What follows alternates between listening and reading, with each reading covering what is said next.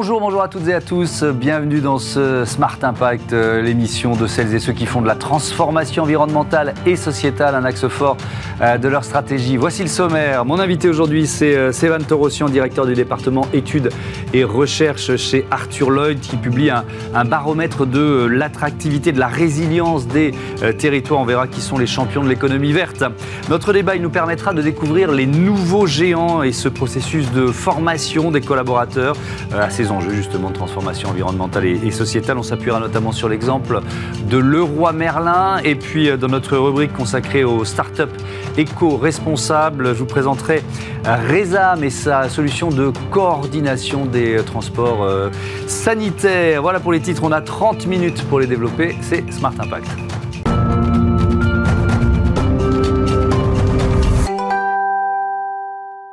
Bonjour Sébastien Torossian. Bonjour Thomas Bienvenue, vous êtes donc le directeur du département études et, et recherche chez Arthur Lloyd. On rappelle rapidement, c'est quoi le métier d'Arthur Lloyd? C'est un conseil en immobilier d'entreprise. En fait, notre métier numéro un, c'est d'accompagner les entreprises dans la recherche de locaux professionnels. Et donc, vous publiez, je crois que c'est la sixième édition, ce baromètre de l'attractivité, de la résilience des, euh, territoires, des métropoles françaises. Mhm. Euh, on, parle de quoi? D'enjeux de, de, transition des territoires? L'idée, c'est quoi? D'identifier les villes, les régions les, les, mieux ou les moins avancées? Tout à fait. Alors c'est l'idée de, déjà de, comprendre ce qui se passe sur le territoire, parce que la France est en train de se transformer. Mhm. Euh, des régions qui étaient hier très dynamiques le sont peut-être aujourd'hui un peu moins. Euh, des territoires émergent, euh, attirent des populations, des emplois, mhm. et notamment de nouvelles filières vertes. Euh, mais c'est aussi d'essayer de, comprendre finalement qu'est-ce qui façonne l'attractivité de ces territoires.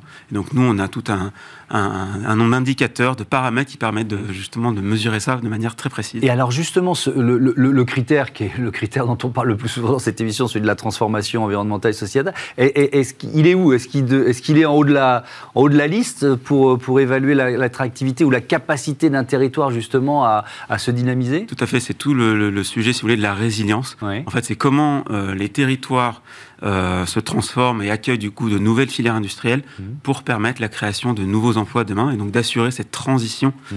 euh, d'une économie carbonée, carbonée vers une, économie décarbonée. ces investissements de transition écologique, c'est combien de projets, combien de milliards investis? Ça représente quoi? Alors, ces investissements qu'on appelle nous de, filières de transition climat, donc mmh. transition écologique, en fait, ce sont les investissements euh, recensés par euh, donc, les entreprises euh, dans notamment des filières industrielles. Depuis trois ans, ce sont près de 40 milliards d'euros qui ont été injectés dans les territoires, mmh. ou sont ou vont l'être, euh, et si on regarde simplement le premier semestre 2022, c'est 9 euh, milliards d'euros investis dans les territoires. Donc c'est considérable. C'est un chiffre qui est en forte croissance.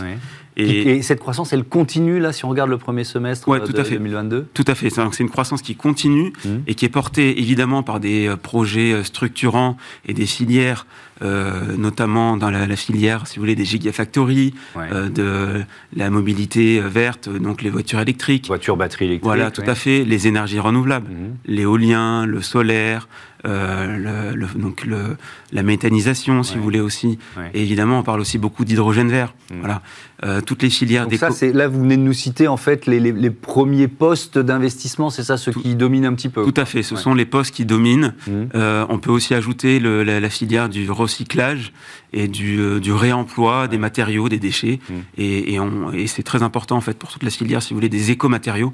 Voilà. Et donc, ce sont vraiment des filières très importantes aujourd'hui. Je, je, je, vous repose la question sur le premier semestre 2022 Parce que vous dites la croissance continue malgré euh, euh, l'inflation, malgré la guerre, malgré ce contexte quand même anxiogène et qui, pour des investisseurs ou des chefs d'entreprise, se disent bon, est-ce qu'on est qu'on freine un peu quoi? Tout à fait. Alors, effectivement, euh, il faut bien avoir en tête encore une fois que cette crise énergétique qu'on est en train de vivre, en fait, elle accélère, si vous voulez, la nécessité de décarboner justement l'économie.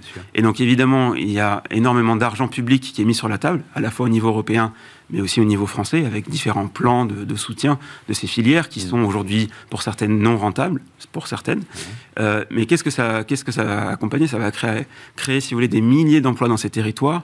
Et euh, c'est porteur, si vous voulez, aussi d'un espoir, euh, puisque nous, ce qu'on a constaté dans le baromètre Arthur Lloyd, c'est que mmh. deux tiers de ces projets d'investissement, donc de ces euh, des dizaines de milliards d'euros euh, dont on vient de parler, portent sur des territoires qui sont éloignés des grandes métropoles. Alors justement, ça c'est intéressant parce que l'Île-de-France, donc on va retourner la chaussette en quelque sorte, à l'inverse, l'Île-de-France ne capte que 3% des investissements euh, verts en, en 2021, 4% au cours du premier semestre 2022. Comment ça s'explique ça? Alors, ça s'explique par un phénomène que tout le monde connaît, c'est l'hyperdensité ah de la région Île-de-France. Paris, la première couronne, on est quand même dans un, une région ultra dense. C'est plus compliqué de créer une gigafactory, quoi. Bah, tout à fait. C'est-à-dire que si vous voulez, il n'y a, plus de foncier, hein, ce qu'on appelle le foncier, donc les, terrains pour accueillir ces, euh, ou très peu en tout cas, pour accueillir ces, filières.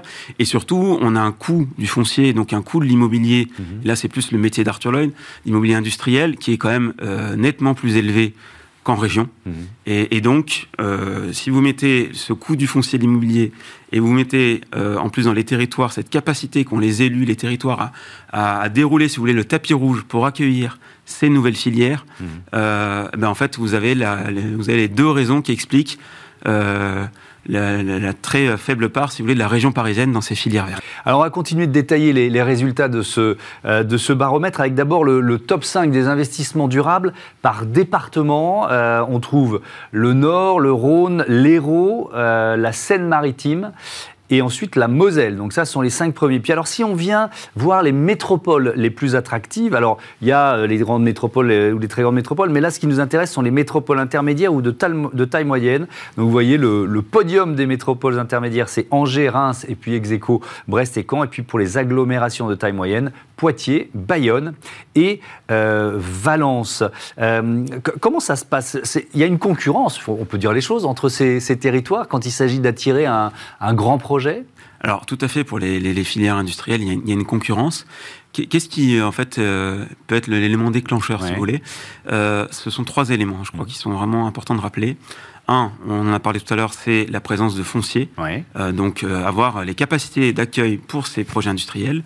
Deux, c'est avoir, si vous voulez, des élus qui vont porter ces, ces, projets et qui vont aussi permettre de déverrouiller les freins administratifs qui sont nombreux. Euh, et si je prends l'exemple euh, d'un projet sur le port de Dunkerque, euh, on, peut, on, avait un site, si vous voulez, clé en main pour accueillir Vercor, hein, usine de Gigafactory. Donc là, il y a du volontarisme, voilà, volontarisme. du locaux. Et trois, c'est tout ce qui est lié au capital humain, à la main d'œuvre euh, et en fait à la capacité qu'ont les territoires à avoir, si vous voulez, euh, cette main d'œuvre. Alors ça peut être une main d'œuvre d'ingénierie ou un, passé industriel qui finalement euh, explique, si vous voulez, la, compétence hmm. sur ces sur ces projets-là. Est-ce que la crise Covid, on a vu ce, ce, ce, mouvement où une partie de la population voulait quitter les très grandes métropoles, ça, ça accentue le phénomène ou finalement ça s'est assez vite tassé? Alors nous, ce qu'on constate dans, ce baromètre Arthur Lloyd, c'est, on mesure, si vous voulez, plutôt en termes de création d'emplois, parce que finalement, les, les, statistiques en termes de population, on les verra dans deux ou trois ans. Mhm. Et donc, en, termes d'emploi, ce qu'on constate, c'est effectivement euh, un rééquilibrage très net depuis le Covid, en fait, des créations d'emplois en France, en région, et en particulier dans euh, les métropoles moyennes, mhm. euh, villes moyennes, métropoles intermédiaires, et même dans certaines euh, dans la ruralité également. Hmm. Donc voilà, on a vraiment un rééquilibrage de l'emploi et donc, et donc si vous voulez, c'est euh, les populations, elles sont attirées par quoi aujourd'hui?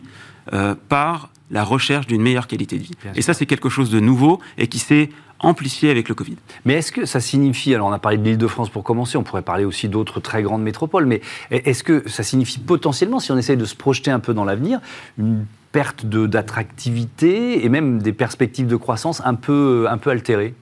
Euh, pour, pour l'Île-de-France? Pour l'Île-de-France, Oui, alors pour l'Île-de-France, en fait, euh, bon, l'Île-de-France, on va pas se mentir, c'est quand même la première métropole euh, européenne et une capitale mondiale en termes de PIB. Oui, voilà, reste donc un ça reste, poumon économique. Ça reste un poumon économique et ça reste un atout, je mm. pense, énorme à la fois pour la France, mais aussi pour l'Europe. Par contre, ce qu'on constate, c'est sans doute l'Île-de-France est arrivée à une sorte de plafond de verre en termes de développement. Mm. on est dans une région quand même hyper développée et dans un pays aussi concentré, centralisé que la France, c'est plutôt, je pense, une bonne chose que de voir justement que les territoires, les régions euh, bénéficient, si vous voulez, d'un renouveau et d'un regain de dynamisme. Ça permet, si vous voulez, de rééquilibrer un peu les choses et d'avoir comme ça des métropoles et des territoires qui, euh, qui peuvent aussi se développer euh, en étant évidemment connectés à Paris, en étant interconnectés. Mais ça, ça, si vous voulez, ça, ça fait naître de nouvelles possibilités et de nouvelles opportunités de développement, je pense, pour ces territoires. Hmm. Merci beaucoup, merci euh, Sévan Torossian et à bientôt sur, euh, sur Bismart. On passe à notre débat, à la découverte des nouveaux géants.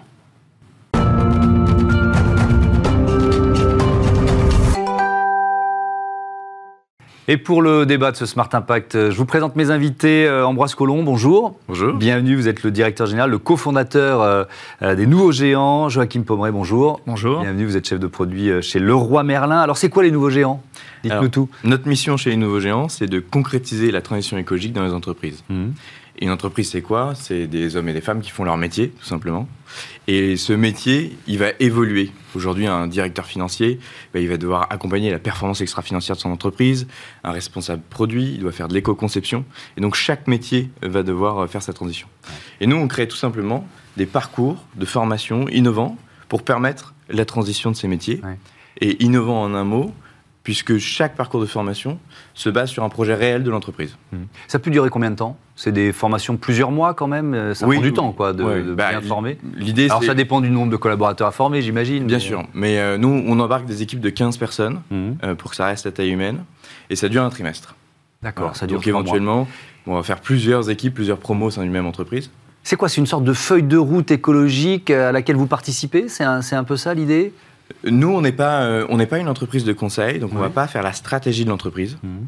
Euh, on va seulement, une fois que cette stratégie est faite, on va seulement se dire bon bah quels métiers euh, doivent évoluer on regarde ça, et, donc on va les former mhm. pendant un trimestre. L'idée, c'est qu'ils soient vraiment autonomes à la sortie. Et ce qu'il faut comprendre, c'est un peu, pour prendre un parallèle, c'est un peu comme la transition digitale. Euh, la transition digitale est arrivée, tous les métiers se sont fait impacter et c'est 20 à 80% des tâches quotidiennes qui changent. La transition écologique, c'est pareil, seulement ça vient chahuter jusque dans le business model des boîtes. Donc c'est encore plus puissant. Et donc du coup, euh, bah, l'idée, c'est simplement d'accompagner les 10 grands métiers des entreprises en IT, en logistique, euh, en finance, etc. Mmh. Joachim Pomeray, pourquoi le roi Merlin fait appel, a fait appel aux nouveaux géants? Alors effectivement, j'ai fait partie de la première euh, promotion chez Leroy Merlin accompagné par les nouveaux géants. Mmh. En fait, nous, on est une entreprise euh, qui distribue des produits pour euh, l'amélioration de l'habitat. Et en fait, on a calculé 90% de l'impact carbone d'un groupe comme Leroy Merlin, c'est les produits. Il y a les magasins, il y a le transport, certes, mais mmh. le cœur, c'est quand même les produits. Et donc, ce soit par la, la fabrication, euh, les matières utilisées, puis l'utilisation des produits. Donc nous, on a un objectif fort de réduire notre impact carbone. Donc ça passe par euh, bah, monter en compétence sur le sujet. En fait, l'éco-conception, c'est nouveau pour nous. Euh, et concrètement, on a beaucoup de volonté, mais comment on fait Et ça, on a besoin d'être accompagné. alors on y reviendra à cette idée d'éco-conception, mais c'est quoi? C'était complet, ou c'est d'ailleurs, ça continue, complémentaire de. Parce qu'il y a des plans de formation dans toutes les entreprises, dans toutes les grandes entreprises. Donc c'était quoi? Complémentaire des, des, plans de formation qui existaient déjà, d'une certaine façon? Alors on a, on a effectivement euh, des plans de formation sur beaucoup de sujets, on est très bien accompagné.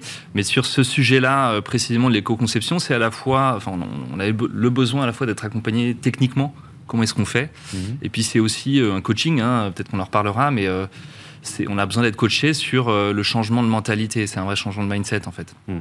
Donc pour moi, dans mon métier, c'est un, vrai changement de métier, en fait. Hmm. J'ai beaucoup d'envie, beaucoup de volonté d'avancer mais euh, on ne sait pas forcément par quoi commencer. Euh, alors justement, ce, coaching, je, vais vous poser la même question à tous les deux.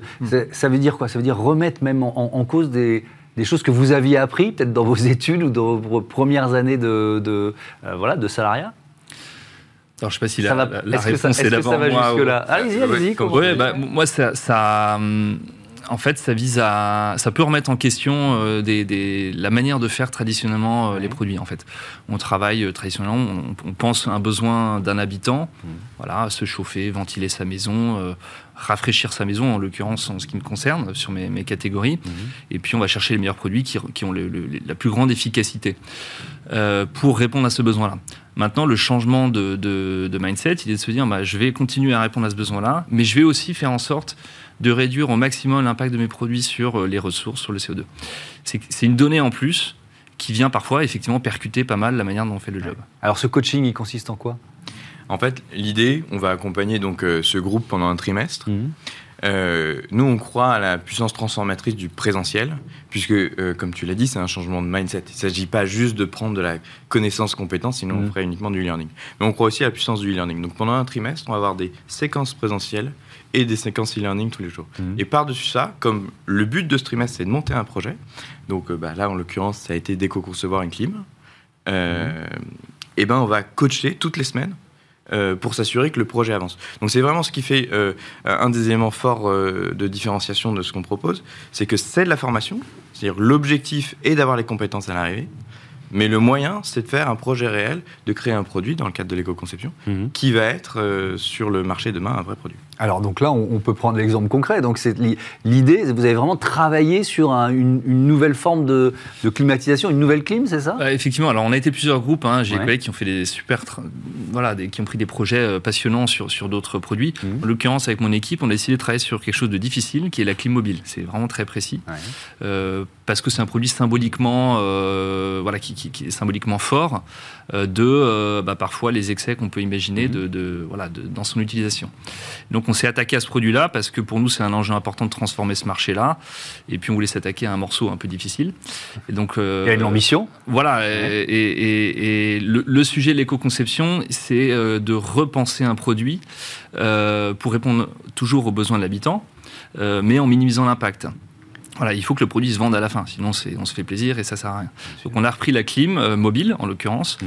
Qu'est-ce que vous avez changé? Et alors on a euh, dans le, sourcing des matériaux. Voilà, le process est en cours et alors ça va pas vous étonner, mais euh, on a vu que 85% de l'impact c'est dans l'utilisation. D'accord. Et donc c'est pas, on peut vouloir rapatrier la production ou changer le matériau, ça aura un impact assez faible. Et donc on, on, avait l'intuition de ça, mais le coaching nous a permis de le mesurer, de le chiffrer, de savoir si c'est vraiment 85%.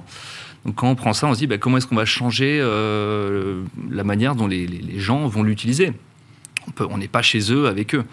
Et donc, euh, on a imaginé, on a eu des, séquences de brainstorming. Où moi, j'ai fait venir des gens euh, de, voilà, de métiers très différents. Mhm. et on a imaginé des solutions comme par exemple des fonctionnalités qui vont responsabiliser le client des limiteurs de température, par exemple. En dessous de 27 degrés, euh, ça va se bloquer. Alors, il faudra débloquer manuellement. Mhm. On va afficher la consommation électrique. On va euh, mettre des capteurs qui vont permettre de dire, bah, tiens, quand il y a trop de luminosité, peut-être que tu n'as pas fermé ton store, alors euh, ferme d'abord ton store. Voilà, c'est ce genre de solution qu'on est en train de creuser. Donc, c'est presque, de la c'est presque un outil pédagogique que vous avez créé, si je comprends bien. C'est une des pistes qu'on a creusées, c'est ouais. responsabiliser l'utilisateur avec ces fonctionnalités-là. C'est de la pédagogie. On a aussi d'autres fonctionnalités qu'on a euh, travaillées avec nos ingénieurs, du coup, grâce à ce, coaching, comme la ventilation, euh, qui est assez peu utilisée dans un appareil. Or, euh, on peut combiner le fonctionnement de la clim avec un ventilateur intégré et on réduit la consommation. Voilà. Il y a d'autres solutions pour limiter les déperditions d'énergie. Et voilà, on a réussi à trouver des solutions qu'on saura probablement commercialiser mmh et produire voilà, là où au départ, très honnêtement, ça nous paraissait impossible. Et alors, euh, quel a été le, rôle de, des, coachs, des accompagnateurs des, nouveaux géants sur ce projet très, très précis? Parce que voilà, là, là, on, est, on est vraiment dans, le concret. C'est bon, ok, qu'est-ce que je mets comme capteur? Ça allait jusque-là quoi? Euh, Comment ça s'est passé? Alors, euh, nous, on a une philosophie assez particulière. Alors, les nouveaux géants, c'est nos apprenants. Joachim est un nouveau géant. Hmm. L'idée, c'est de créer ces nouveaux géants dans les entreprises pour qu'ils se saisissent eux-mêmes du sujet et qui euh, n'ait plus besoin de, faire appel à de la compétence extérieure. Mmh. Et donc nous, notre rôle, on a une posture particulière, c'est que si on arrive et qu'on répond à toutes les questions de Joachim et qu'on lui dit euh, bah, il faut mettre tel capteur, il faut mettre ça, euh, et ben au bout de trois mois, on n'est plus là et c'est plus faire. et donc au contraire, nous, notre posture, c'est de lui donner évidemment les outils. mais surtout lui donner l'autonomie à la fin pour qu'il sache faire. Donc, où sont les ressources Comment tu vas trouver Comment tu utilises ta créativité, etc. Oui, parce que le, défi, c'est quand même. Euh, enfin, euh, le roi Merlin n'est pas votre seul client. Donc, j'imagine que vous travaillé avec des entreprises qui sont dans des domaines d'activité euh, très, très différents. Donc, euh, donc vous n'êtes pas expert à la place des experts des entreprises. Mais vous, donc votre expertise, elle, elle, s'inscrit où et comment? C'est ça que je, voudrais bien comprendre. Non, nous en effet, on n'est on pas experts euh, et on ne le revendique pas du tout. et d'ailleurs, sur chacun des métiers, parce que là, l'éco-conception, c'est un métier, mais on en a d'autres qu'on accompagne. Sur chacun des métiers, on, on travaille avec des experts qui sont experts de, de la modification de ce métier. Nous, notre expertise, c'est euh, de rendre euh, ce trimestre engageant euh, pour, les, pour les apprenants et de leur permettre de lever tous les freins à l'action. Et alors les freins, les premiers, c'est bah, ils n'ont pas les connaissances, compétences, donc on leur apporte. Mais il y en a beaucoup d'autres qu'on sous-estime largement, parce que mmh. l'écologie, c'est un sujet qui n'est pas émotionnellement neutre. Donc c'est, bah, voilà, je me sens pas concerné, c'est pas mon job, voilà. Et on va prendre pas mal de temps avec les, les apprenants pour voilà, lever tous ces freins-là. Et à l'arrivée, l'objectif, c'est d'en faire presque des entrepreneurs, en fait. Mmh.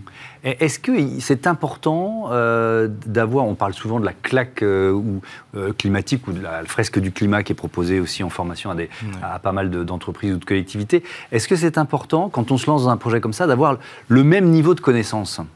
Ouais.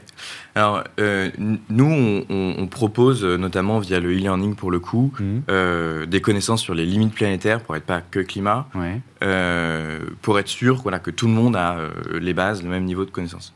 Mais ça, c'est avoir, c'est presque un niveau plus de sensibilisation que de connaissance, parce que c'est comprendre le problème en fait. oui, mais ça permet aussi d'être motivé derrière. bien sûr, et ça permet, et il faut alimenter le pourquoi, mhm. sinon évidemment on n'agit pas. Donc ça, c'est en effet quelque chose d'important. Euh, par contre, euh, en, tant que les nouveaux gens, on ne considère pas que c'est notre mission principale mhm. de faire cette sensibilisation, parce que comme vous l'avez dit, il y a la fresque du climat, il y a des super outils qui existent déjà. Nous, on arrive après pour dire on a vu le problème, maintenant on fait quoi? Euh, Cette sensibilisation, justement, elle avait été faite avant, parce que Là, on parle d'éco-conception, c'est pas non plus. Euh, enfin, ça fait pas deux mois que le roi Merlin se pose la question de l'éco-conception de ses produits, j'imagine. Non, pas du tout. Euh, en fait, on, est arrivé, on était euh, une grosse quinzaine mmh. à ce programme-là. On arrive tous avec un niveau différent de formation, d'information, de sensibilisation. Le point commun, quand même, de toutes les personnes qui étaient là, c'était bah, qu'on est tous motivés d'une manière ou d'une autre. Sinon, on n'aurait pas été là. Euh, et donc, on a, euh, au cours du coaching, effectivement, au départ, euh, ben, peut-être une remise à niveau sur les principaux enjeux. Certains étaient au courant, d'autres moins. Mhm. Effectivement, chez Laura Merlin, en l'occurrence, on a des formations, on a des sensibilisations, on a, on était très nombreux à faire la fresque du climat, par exemple. on a toute une organisation qui est faite autour de l'impact positif, c'est le terme qu'on emploie chez nous. Mhm. Donc, c'est pas quelque chose de nouveau. et comme pour tout le monde, en tout cas, je parle à titre personnel, mhm. euh, on est toujours, je suis toujours en amélioration et en voilà. Alors, je, reviens et on va terminer là-dessus sur ce, cette, climatisation euh, euh, mobile. Hein, j'ai bien compris. Est-ce que vous avez modélisé les, économies d'énergie, ça c'est un élément important aujourd'hui, ou de CO2 qu'on peut faire avec cette nouvelle éco-conception de la clim? Alors on a fait une première modélisation qui nous dit qu'on peut baisser entre 20 et 40 euh, les ressources, l'électricité consommée. Hmm. Après, on a notre laboratoire qui se met en route aussi pour aller plus finement, parce qu'on a la responsabilité de la, preuve. Hmm. Après, au fond, notre objectif est aussi, et je veux dire clairement, de, de vendre moins de produits de mobile et de vendre des solutions qui sont beaucoup plus vertueuses.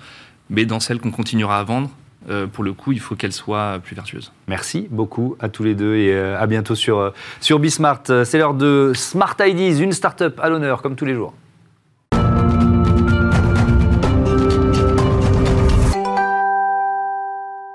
Smart Ideas euh, avec euh, Ali Hanoud, bonjour. Bonjour Thomas. Bienvenue, heureux de vous accueillir. Vous êtes le cofondateur, le président de euh, Rezam. Alors c'est d'abord une histoire de, famille. Expliquez-moi, expliquez-nous. oui, effectivement. En fait, on a fondé la start-up suite à des problématiques que mon épouse rencontrait bah, lors de ses journées, puisqu'elle est infirmière au SAMU, aux urgences. Mmh. Euh, et, elle avait énormément de problématiques avec euh, les transports sanitaires. Et euh, du coup, en écoutant ces problématiques de manière quotidienne, je me suis dit qu'il y avait peut-être quelque chose à faire. Et on a développé ensemble un petit prototype mmh. qui a plu. Et ensuite, un peu plus tard, ma sœur nous a rejoint pour nous aider à développer l'entreprise. Bon. alors, c'est quoi Resam? Comment ça marche? Alors Resam, c'est deux solutions, qui a un noyau, on va dire, en commun, mais c'est une solution qui est destinée aux services d'urgence, donc les SAMU par exemple, euh, qui va aider à réduire les temps d'engagement, améliorer l'exécution euh, du secours à victimes et également participer au désengagement du service d'urgence en anticipant les arrivées des, moyens de secours terrestres. Mmh. voilà, pour schématiser. Et la deuxième solution, c'est une solution qui va être à destination des professionnels de santé, mais pour le domaine non urgent, par exemple un patient qui doit faire des chimios, qui va avoir une dizaine de séances dans le mois, il va juste rentrer ses, séances dans l'application et on va lui organiser ses transports aller-retour pendant toute la durée de ses soins. Voilà. Et donc c'est quoi? C'est une, c'est une appli? C'est une solution C'est ça, c'est une multitude d'applis, parce qu'il y en a pour les professionnels, il y en a de l'autre côté, il y en a pour, il y en a pour l'embarquer, il y en a pour les coordinateurs, les régulateurs, voilà, il y en a, il y en a un peu partout parce que c'est un, un, domaine un peu complexe. Mais effectivement, c'est, c'est une suite d'applications euh, qui, euh, qui, a pour but euh, d'améliorer, de rendre plus efficient le transport sanitaire français. Que Parce que alors justement, pardon de vous interrompre, si on essaye de lister un peu les difficultés rencontrées par les, les transports sanitaires, les transports médicaux, pour ensuite comprendre comment vous les contournez ou comment vous les améliorez?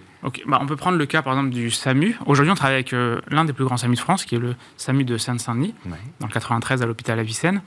Euh, et les, ils font à peu près 5000 interventions au mois. C'est un gros SAMU. Euh, et les difficultés qu'ils peuvent rencontrer, c'est que le, parc, lui, euh, pas, ne, va pas forcément grandir de manière exponentielle.